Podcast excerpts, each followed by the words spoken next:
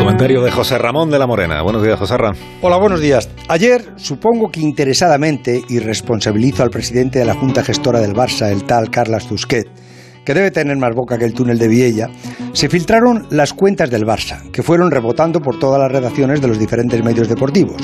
El resumen final es una ruina porque uno de los clubes más poderosos del mundo, en marca, en historia y sobre todo en plantilla de futbolistas, donde por cierto está el mejor jugador del mundo, tiene una deuda de 1.173 millones de euros, de los que 730 millones son deuda a corto plazo y un fondo de maniobra negativo de 602 millones de euros, lo que significa que ni siquiera vendiendo patrimonio podría alcanzar un balance positivo.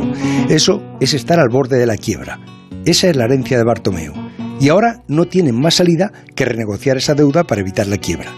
Esos datos que se filtraron ayer y que hoy se publican en todos los periódicos deportivos son la explicación de que no haya promesas de fichajes en ninguno de los tres candidatos a la presidencia del Barça, porque ya conocen que no hay tesorería para pagarlos, solo deuda.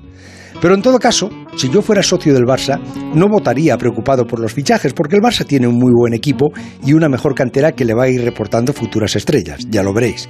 El gran fichaje del Barça ahora debe ser su presidente, alguien capaz de evitar esa quiebra y al mismo tiempo alguien capaz de reflotar a ese club que siendo una máquina de producir dinero está arruinado.